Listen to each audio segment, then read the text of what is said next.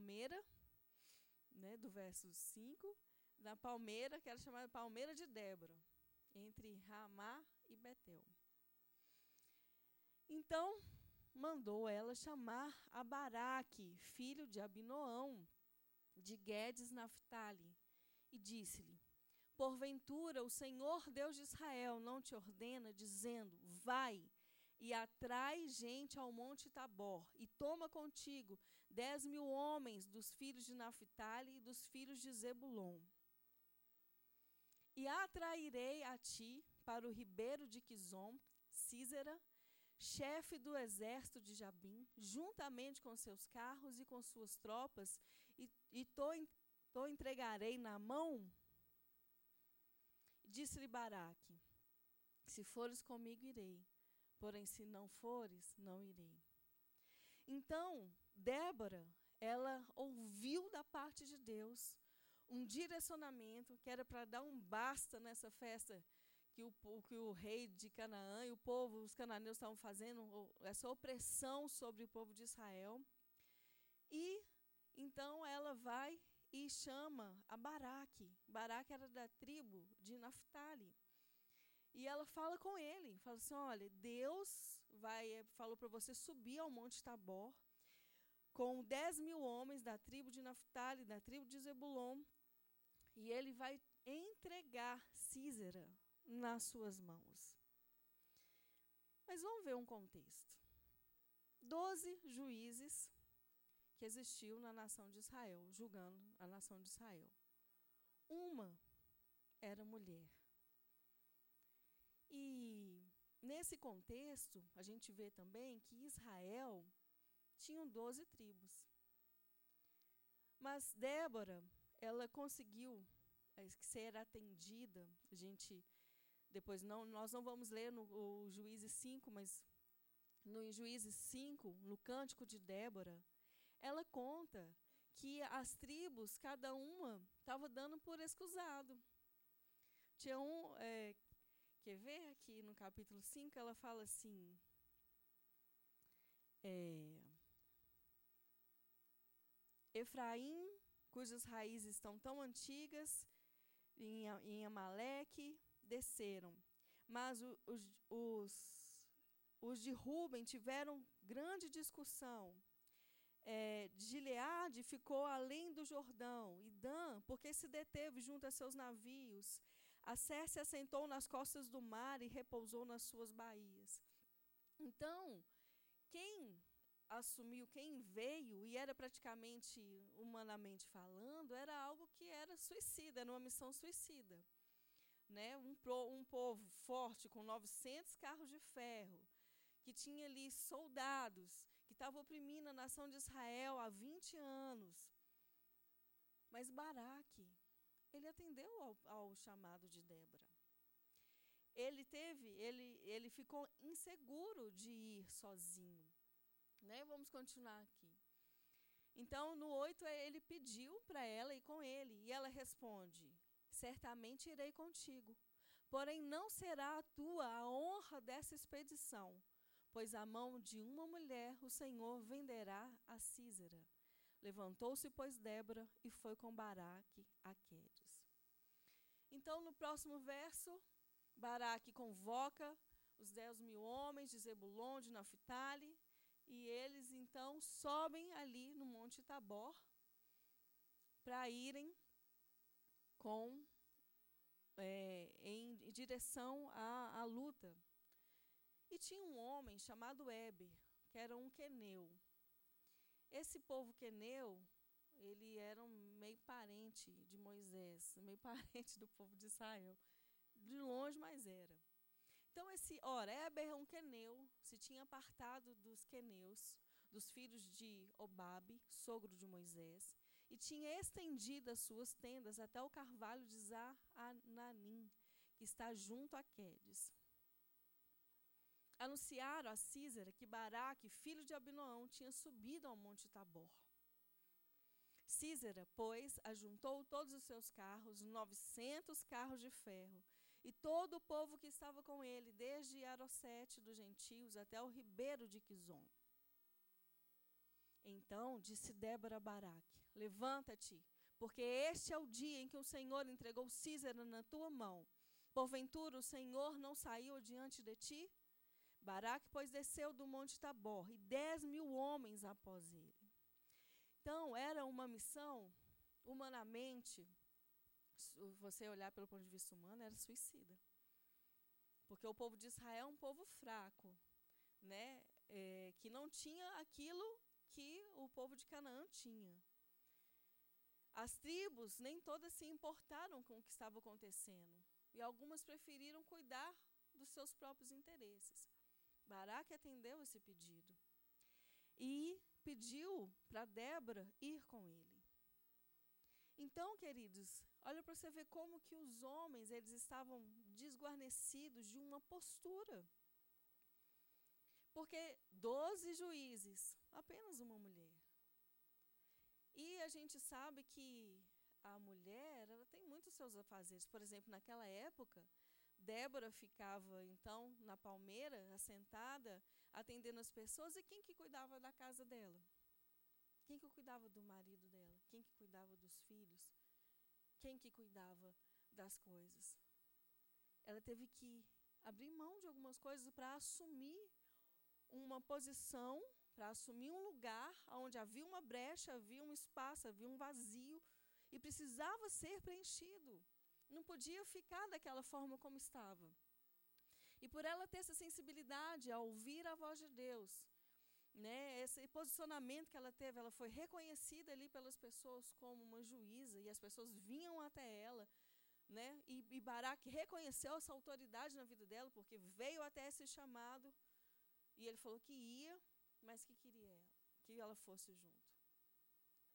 E é interessante porque no livro de Juízes, no capítulo 5, é, eu, eu, vou ler aqui, tá, Alana, para a gente não perder a sequência aí. No verso 7, diz assim: Ficaram desertas as aldeias em Israel, repousaram até que eu, Débora, me levantei, me levantei por mãe em Israel. Então ela falou assim: gente, esse é um povo que está sofrendo, que está sendo oprimido, que está sendo né, judiado por essa nação de Canaã, pelos cananeus. E alguém precisa se levantar e fazer alguma coisa. E ela então ela se levantou por mãe. Sabe aqueles memes que a gente vê assim, se mexeu com o filho, aparece a figura de uma leoa? então eu imagino Débora sim, bem aguerrida, bem aguerrida. Né? Falou assim: chega, basta, tudo aquilo que está acontecendo aqui na nação de Israel. Né? Se não tem um homem que se levante e que faça, eu me levanto, eu vou. Eis-me aqui, Senhor. E a gente olhando para o nosso universo, para o nosso contexto, para as pessoas que nós conhecemos, muitas das mulheres elas são essas que têm que se levantar mesmo. E muitas vezes tomar essa postura, essa posição que um homem deveria estar fazendo, executar algo que um homem deveria estar executando. Às vezes, uma, uma esposa, uma, uma mãe que um, foi, né, aconteceu o divórcio ali, e ela tem que ser aquela pessoa guerrida para dar conta da casa, para dar conta de se queimar uma, uma lâmpada, para dar conta de buscar os meninos, não tem com quem compartilhar. Está ali presente na vida dos filhos e sendo que ele chama de pai, né? Pai, pai com mãe é pai. Está sendo pai e mãe ali na vida daqueles filhos, daquelas crianças, mas aguerridas. Era para elas estarem fazendo aquilo, o natural seria que elas estivessem no lugar de mãe, tivesse o pai, né? E as coisas acontecessem, cada um cumprindo seus papéis. Mas às vezes acontecem situações aonde não tem esse homem que se levante, mas tem mulheres aguerridas que se levantam e fala: "Eis-me aqui". Vê que existe uma brecha, que existe algo que, que está acontecendo, que existe um vazio, um espaço que precisa ser ocupado com alguma liderança, um posicionamento, ela vai, se levanta, se posiciona. Falou assim: Eu irei contigo. Mas a honra vai ser dada a uma mulher. Vamos continuar então. E o Senhor desbaratou a Císera com todos os seus carros e todo o seu exército ao fio da espada diante de Baraque. Císera, descendo do seu carro, fugiu a pé. Agora eu vou contar uma coisa para você, gente. Que, que adianta 900 carros de ferro se o povo de Israel tinha do Senhor? Eita glória! no livro de Juízes, a gente vê no, no verso 4 que Deus estremeceu a terra que os céus gotejavam, que as nuvens gotejaram muitas águas. Então, carros de ferro, e o Senhor falou que atrairia eles ali no ribeiro de Quizon. E Deus fez uma abundante chuva ali, que o nível do ribeiro subiu, e não adiantou nada o carro de ferro, a maior essa tecnologia toda bélica para poder lutar contra o povo de Israel. Não adiantou foi nada porque Deus fez chover e o carro que era de ferro, que era o temor do, do, da nação de Israel, atolou na lama. e aí eles tiveram que fugir a pé. Vamos prosseguir. Mas Baraque perseguiu os carros e o exército até Azorete dos gentios. E todo o exército de Císera caiu ao fio da espada. Não restou um só homem. Eles eram muito valentões em cima daquele carro de ferro que nós somos. aqui nós somos valentões. Quem é que vai vir aqui contra a gente nesse carro de ferro? Mas aí atolou, porque o Senhor interviu. Foi uma guerra, foi uma peleja em que o Senhor lutou. Queridos, e o Senhor luta as nossas pelejas, o Senhor luta as nossas guerras. Ele vai à frente. Muitas vezes a gente não vê uma direção, uma solução e fica perdido. Mas o Senhor, Ele faz acontecer. Ele peleja, Ele dá a vitória. Né? Então a gente não precisa olhar para a nossa condição, a gente não precisa olhar para a nossa força, até mesmo porque o poder do Senhor se aperfeiçoa nas nossas fraquezas. Nós precisamos olhar somente para o Senhor, porque não há quem possa resistir o poder do Senhor. Aleluia. Então, Entretanto, Císera fugiu a pé para a tenda de Jael. Então, lembra aquele Éber que a gente estava falando, que tinha um parentesco ali com Moisés, né, que era o parente do sogro de Moisés? Ele tinha uma esposa chamada Jael. E esse Éber, ele era macumunado com o rei de, de, de Canaã. Então, na hora que Císara fugiu, ele viu, ele fugiu a pé para a tenda de Jael, a mulher de Eber. Esse que é amigo do rei de, de Canaã. De Eber Queneu, porquanto havia paz entre Jabim, rei de Azor, né, o rei de Canaã, e a casa de Eber, o Queneu. Então ele falou assim: Eu vou fugir para esse lugar aqui que eu estou seguro. Mas vamos ver o que aconteceu. Então, saindo Jael ao encontro de Císera, disse-lhe: Entra, Senhor meu, entra aqui, não temas. E ele entrou na sua tenda. Ela o cobriu com uma coberta. Olha que interessante. Então ele disse: Peço-te que me des a beber um pouco d'água. O que, que ele pediu? Porque tenho sede. Então ela abriu um odre de. E deu-lhe de beber e o cobriu. Pois que interessante, né? Será que não tinha água ali na tenda? Já estava tudo planejado. Jael, essa esposa desse Queneu, ele, ela tinha temor a Deus. E ela sabia bem de perto o que, que esse povo estava fazendo com o povo de Israel, o povo escolhido de Deus. Então, ele estava no meio de uma batalha, onde tem cansaço, onde tem fadiga. E ela foi e deu leite. Tem alguns historiadores que acham que ela deu foi até iogurte, uma coisa mais pesadinha sabe? Para você dar aquela dormidinha, daquele soninho. Se bobear, ela até esquentou aquele leite quentinho, você entra aqui debaixo da cobertinha que eu vou te cobrir. E ele então, ele disse-lhe: Põe-te à porta da tenda, e se alguém vier e te perguntar, eis aqui algum homem, responderás: Não. Então Jael, mulher de Eber, tomou uma estaca da tenda esse, esse povo queneu, eles eram seminômades, eles estavam sempre mudando, sempre. Eles mexiam, eles eram metalúrgicos, mexiam com ferro, mas eles também é, eles plantavam, cultivavam Então, aqui dali, mexer com é, desmontar tenda, e as tendas tinham aquelas cordas, aquelas estacas, né? Eu imagino uma estaca bem, bem grande, aqueles martelos para fincar bem a estaca.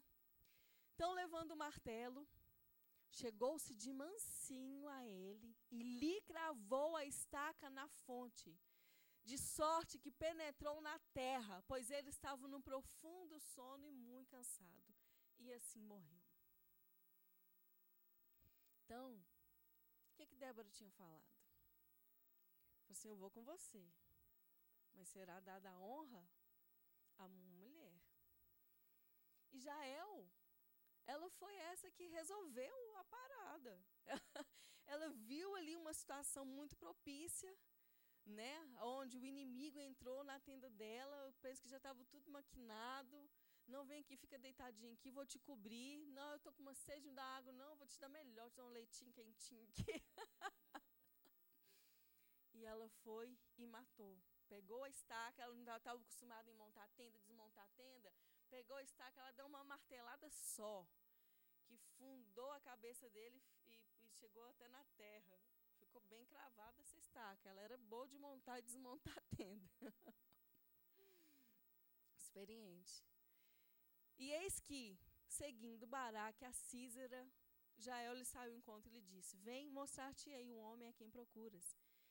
Entrou ele na tenda e eis que Císera jazia morto com a estaca na fonte. É, Baraque, por um pouquinho era você que matava ele. Mas você quis, sentiu insegurança e quis que Débora fosse com você. Então a honra passou a ser de uma mulher. Mas foi quase, que ele foi perseguido. Só que para se cumprir a palavra que o Senhor liberou através da boca de Débora, foi Jael quem matou a Císera. Então, assim Deus, naquele dia, humilhou a Jabim, rei de Canaã, diante dos filhos de Israel. E a mão dos filhos de Israel prevalecia cada vez mais contra Jabim, rei de Canaã, até que o destruíram. Então, Débora, essa homenageada de hoje da nossa rede de mulheres. Ela é essa pessoa que ouviu a voz do Senhor, não se intimidou, viu que existia um espaço que precisava ser preenchido, não teve um homem sequer que preenchesse. E então ela se levantou, aguerrida, empoderada pelo Espírito de Deus, e ela cumpriu o que precisava se cumprir. Então, Débora foi a única mulher na, na, das Escrituras a ocupar um cargo político elevado, por escolha do seu, do seu próprio povo. Débora, em primeiro lugar, foi uma conselheira. Ela exerceu liderança sobre a sombra de uma palmeira próximo da sua casa discutindo e sugerindo soluções às pessoas com problemas. O sistema judicial ali de Israel estava corrompido. O exército era impotente para defender as fronteiras do seu país.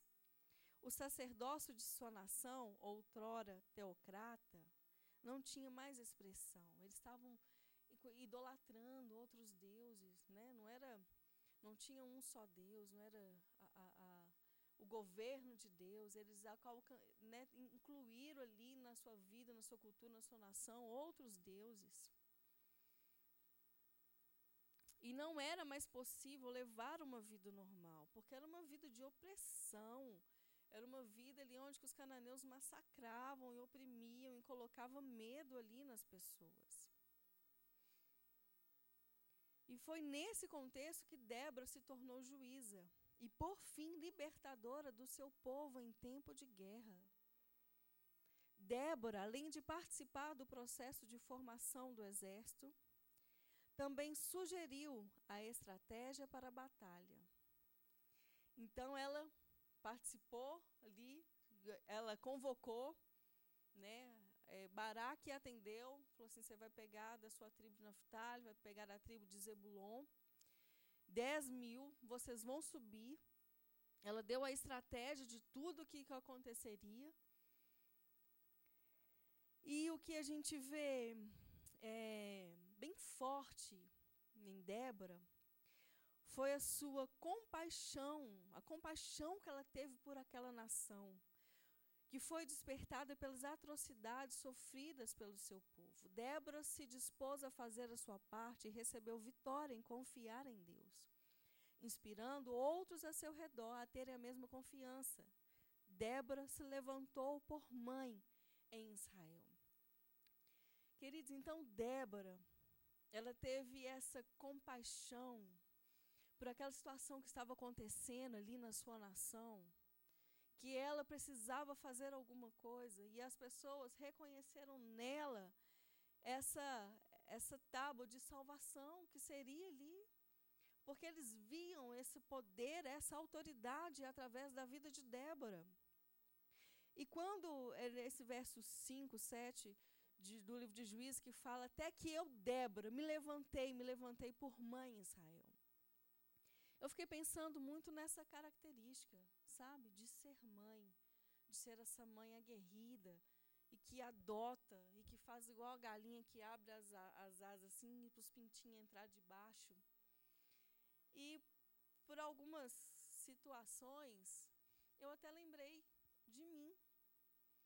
Porque desde de menina, eu era menina, menina, criança, eu sonhava que eu andava na rua e eu achava um bebezinho.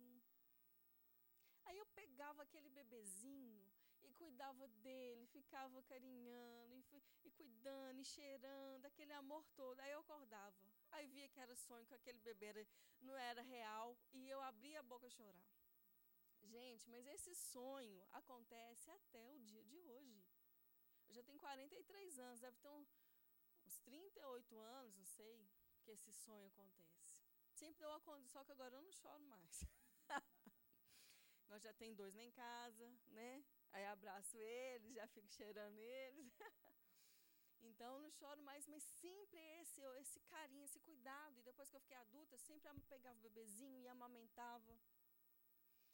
E eu lembrei de algumas situações que aconteceram na minha vida. Por exemplo, tinha um abrigo aqui em Belo Horizonte que funcionava lá no bairro São Bernardo. Esse abrigo era um casal que tinha adotado 52 crianças. Crianças que não, não que eram mais velhas, eram escuras, ou eram irmãs, irmãos e tinha ou tinham algum problema de saúde, pessoas, é, crianças que geralmente as pessoas não querem adotar. Aí eles foram recebendo e adotando. E eles, eles ganharam uma casa, uma casa muito grande, a casa tinha três andares, uma casa enorme. Os filhos moravam na parte de cima e no segundo andar eles abriram um abrigo. Mas eles não podiam, abrigo é onde crianças são levadas pelo conselho tutelar ou pelo, pelo juizado da infância, sabe? Quando essa criança está em alguma situação de risco, de, de vulnerabilidade, então ela é levada para esse lugar, esse abrigo. E lá poderia receber crianças de 0 a 7 anos. E aí, João Pedro tinha um aninho, a gente estava na igreja, uma igreja ali no Sagrada Família, que não existe mais. É, ela se mudou para Santa Luzia. E tinha esse projeto, essa estrutura, crianças que precisavam ser recebidas, mas não tinha quem que tomasse a frente ali. Aí um casal de amigos nossos falaram assim: gente, tem esse, projeto assim que acontece ali no bairro São Bernardo, mas não tem quem, tem quem esteja lá à frente. E ali na hora veio esse, essa unção de Débora sobre mim. Eu, eis-me aqui. e aí, falei assim, não, nós vamos mudar para lá. Nós vamos cuidar dessas crianças. E aí nós fomos para lá. A gente tinha um quarto, o João Pedro dormia com a gente. Nesse quarto tinha um banheiro. E a gente ficava com as crianças, né, de 0 a 7 anos. Nossa, mas tinha, gente, tinha dia, gente, que eu tinha que ficar mordendo. Você sabe quando você morde a bochecha assim por dentro? Para não chorar na frente das crianças. Que elas chegavam num estado assustadas, sujas. Geralmente era uma denúncia. Aí o conselho tutelar ia, levava para o juizado E a criança ficava o dia inteirinho ali esperando aquele trâmite de, de, de, de achar vaga em abrigo, ver realmente o que aconteceu, fazer aquela apuração dos fatos não sei o quê. Aí eu ficava mordendo assim, ficava assim, rindo para a criança, né, e mordendo por dentro para doer, não conseguia chorar. Falei, não vou chorar. Então, até quando o Senhor permitiu, é, nós ficamos ali nesse abrigo e o João Pedro tinha um aninho, ele, um ano e dois meses, ele aprendeu a andar lá e tinha umas pessoas que falavam assim, você é doida? Como que você deixa seu filho no meio dessas crianças? Gente, porque você chegava, você não sabia de que, que vacina que tinha tomado, se já tinha tomado uma vacina na vida. Então tinha que fazer todo o processo, era levar para posto, né? Tinha as filhas ma mais maiores, mais velhas desse casal, elas ajudavam. Então tinha que refazer tudo. E o João Pedro falou assim: se o seu filho pega uma, uma doença dessas crianças aqui? Eu falei assim: não, de jeito nenhum. Estou muito tranquila no Senhor. E ali ele aprendeu a andar junto com os meninos e estava junto.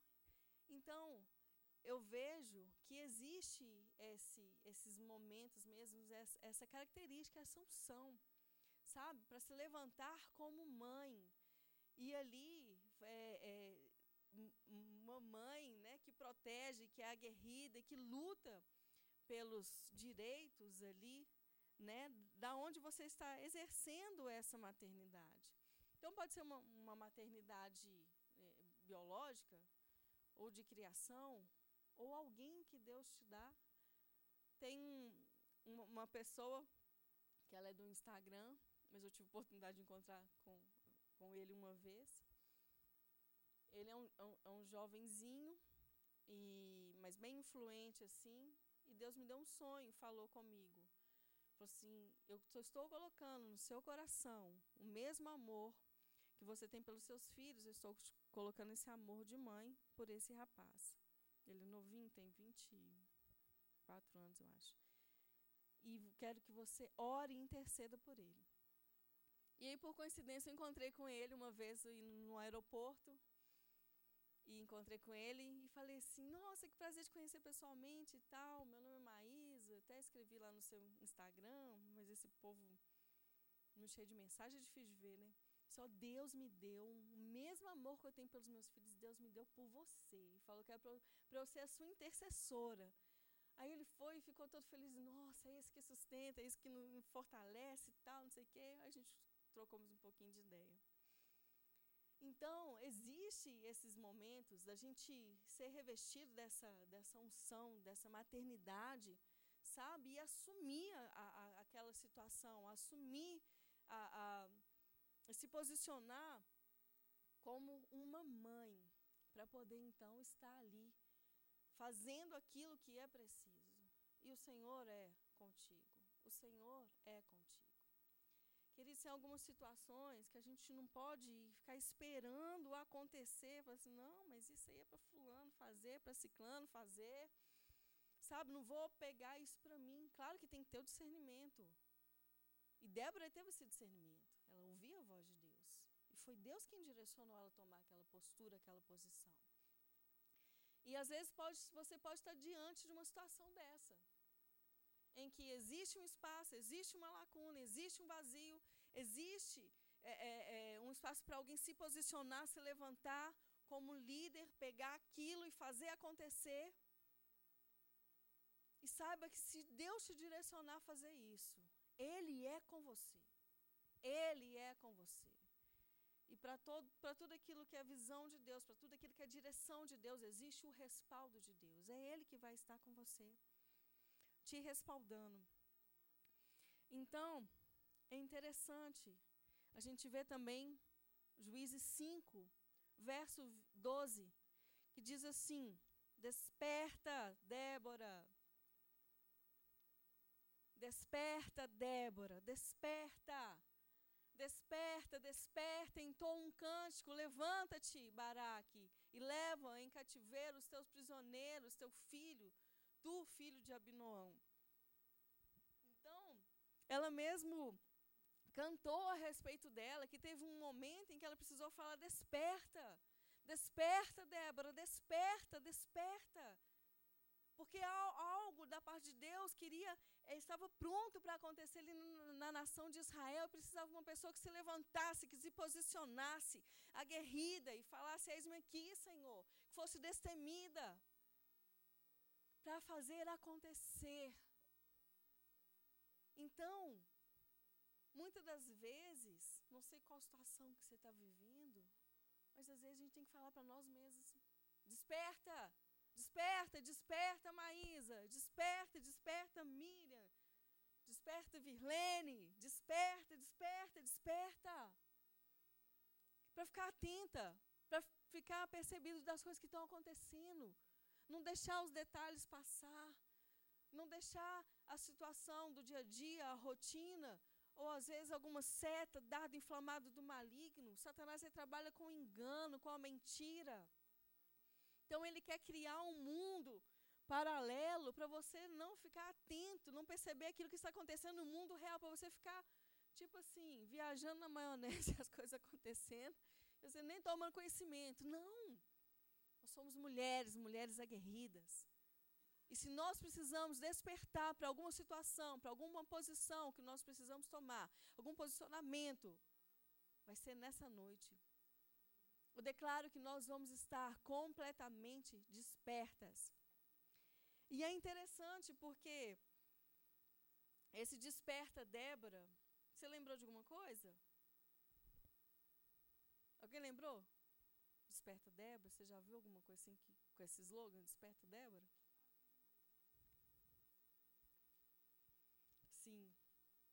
Tem um movimento que chama Desperta Débora. São, é um movimento que nasceu em 1995, através da vida do pastor Jeremias. Eles estavam em Seul, numa ordenação de 100 mil pastores jovens. E ali Deus colocou no coração dele de começar um movimento.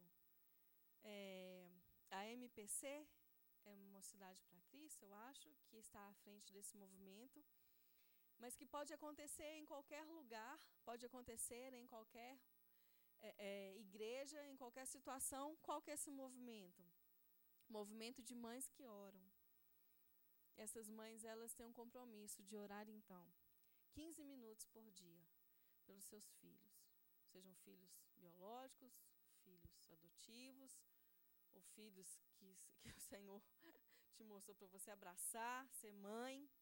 Então elas separam ali, desde 1995, as mulheres que fazem parte desse projeto, elas separam 15, 15 minutos por dia para poder então orar pelos seus filhos. Queridas, o poder já está em nós. Nós temos o Espírito Santo de Deus que nos capacita. Nós não precisamos esperar que outros aconteçam, que outros se posicionem. Se existe uma necessidade e o Espírito Santo te direcionar, se levante.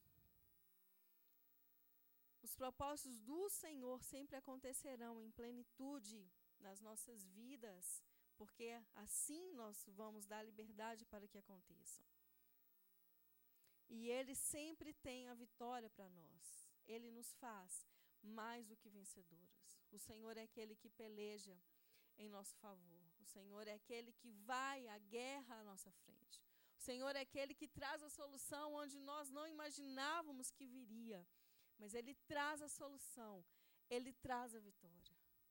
Então, queridas, vamos estar, vamos despertar para aquilo que o Senhor tem para as nossas vidas. Como mulheres de Deus, como mães, como esposas, como filhas, como filhas de Deus, né? como pessoas que temos o Espírito Santo de Deus, como mulheres que têm um chamado, que têm dons, que têm talentos, vamos despertar. Vamos estar despertas para aquilo que o Senhor quer fazer, para aquilo que o Senhor quer trazer à existência. Às vezes, tem, é, às vezes a gente sente algumas coisas assim, né? Já, na verdade, já está tudo pronto no mundo espiritual, né? O Senhor já nos abençoou com todas as sortes de bênçãos nas regiões celestiais, mas precisa daquelas pessoas que se posicionem para que possa se manifestar na terra. E quem sabe não é você? que o Senhor está esperando. Às vezes, um posicionamento na sua casa, para algo vir à existência na sua casa. Posicionamento até mesmo para a sua própria vida, para algo vir concretizar na sua vida, porque já está pronto nas regiões celestiais.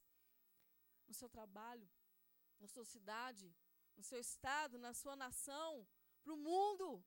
Às vezes, um posicionamento seu vai ser um impacto para todas as nações dessa terra.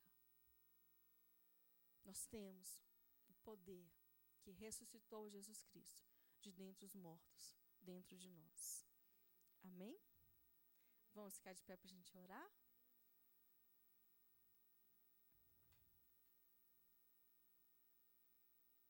Senhor, nós te louvamos, bendizemos o teu santo nome. Nós te bendizemos porque o Senhor é aquele Deus que fala. Nós te pedimos para que o Senhor nos dê essa sensibilidade, assim como Débora teve, a sensibilidade em ouvir a sua voz. Eu peço que o Senhor esteja aguçando os nossos sentidos espirituais, aumentando a nossa sensibilidade, aumentando o nosso discernimento, alinhando o nosso coração com o teu coração. Sim, Senhor, eu te peço nesse momento que tudo aquilo que estava meio, meio duvidoso, meio embaçado ah, em relação a, a, a nós, para alguma situação, que venha uma clareza do Senhor, uma testificação do Senhor no nosso espírito, no nosso coração, na nossa mente, para nós estarmos é, firmadas e confiantes naquilo que o Senhor tem para as nossas vidas. Nós declaramos que nós não somos mulheres que retrocedem, que botam a mão no arado e olham para trás, mas nós somos daquelas que avançam. Nós avançamos e nós avançaremos para o alvo que o Senhor tem para as nossas vidas. Nós avançaremos sentido aos propósitos preciosos do Senhor para as nossas vidas, assim como a sua perfeita vontade. Nós não retrocederemos, porque nós reconhecemos que o Senhor é aquele que aperfeiçoa o seu poder nas nossas fraquezas. Nós reconhecemos que o teu Espírito Santo é aquele que nos fortalece. Nós reconhecemos o teu poder. O Senhor é aquele que ninguém pode te confrontar ou ninguém pode impedir o teu fazer. O Senhor é, o, é Deus de Israel. O Senhor é aquele que é governo, que é soberano, é Senhor dos senhores e não há ninguém que possa te resistir. Então nós não, não precisamos temer ao inimigo, não precisamos temer situações, nós não precisamos temer eventos, nós só precisamos olhar para o Senhor, porque é do Senhor que vem o nosso socorro. E o Senhor traz até mesmo que não existe a existência para nos abençoar. Eu declaro nessa noite, Senhor, que nós estamos revestidas dessa autoridade, desse espírito aguerrido, desse espírito que avança, desse espírito que olha para o Senhor e conta para o Senhor, e conta com o Senhor. Nós somos dessas que avançaremos e não temeremos, e toda ousadia e intrepidez já está sobre nós. Eis-nos aqui, Senhor. Nós cremos que nessa noite o Senhor nos despertou e nós nos levantamos como mãe da situação a qual o Senhor está nos mostrando e está nos recrutando em nome de Jesus. Amém?